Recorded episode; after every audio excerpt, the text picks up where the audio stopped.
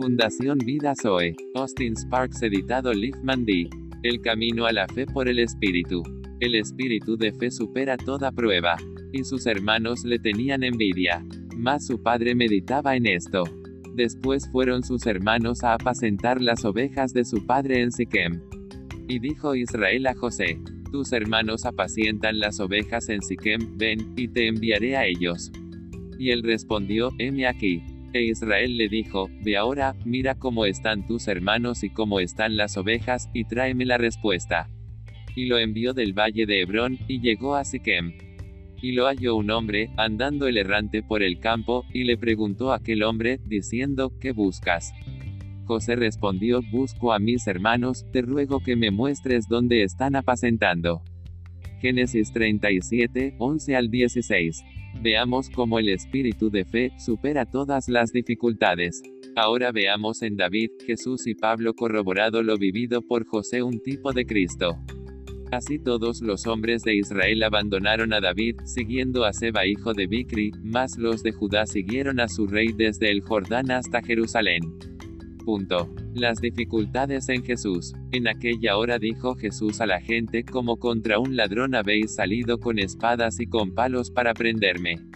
Cada día me sentaba con vosotros enseñando en el templo, y no me prendisteis. Lo mismo le injuriaban también los ladrones que estaban crucificados con él. Mas todo esto sucede, para que se cumplan las escrituras de los profetas. Entonces todos los discípulos, dejándole, huyeron. En Pablo. Por lo cual asimismo padezco esto, pero no me avergüenzo, porque yo sé a quién he creído. Ya sabes esto, que me abandonaron todos los que están en Asia. Veamos la gloria de la resurrección después de la prueba. En David, luego de ser librado habló David a Jehová las palabras de este cántico. Jehová es mi roca y mi fortaleza, y mi libertador. Dios mío, fortaleza mía, en él confiaré, mi escudo, y el fuerte de mi salvación, mi alto refugio. Salvador mío, de violencia me libraste.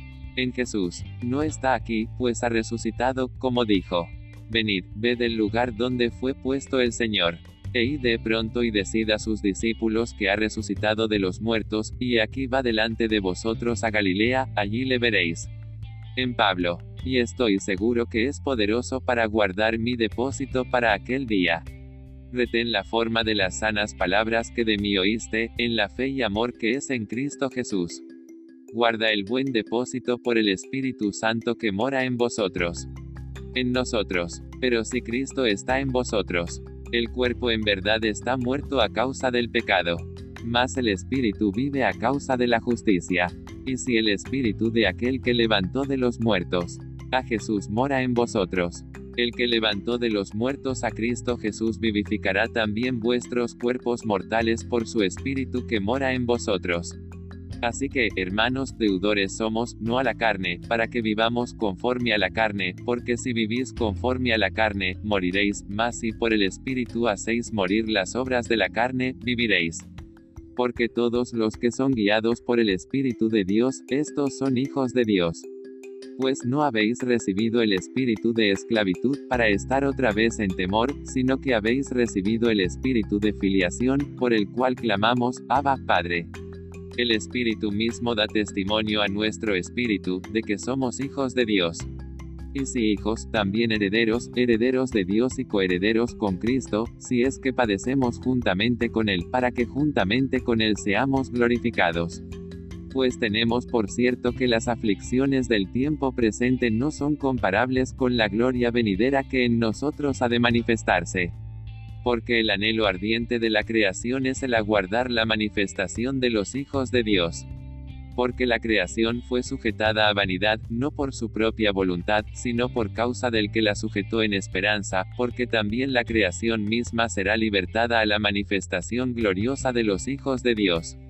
Gloria y más gloria.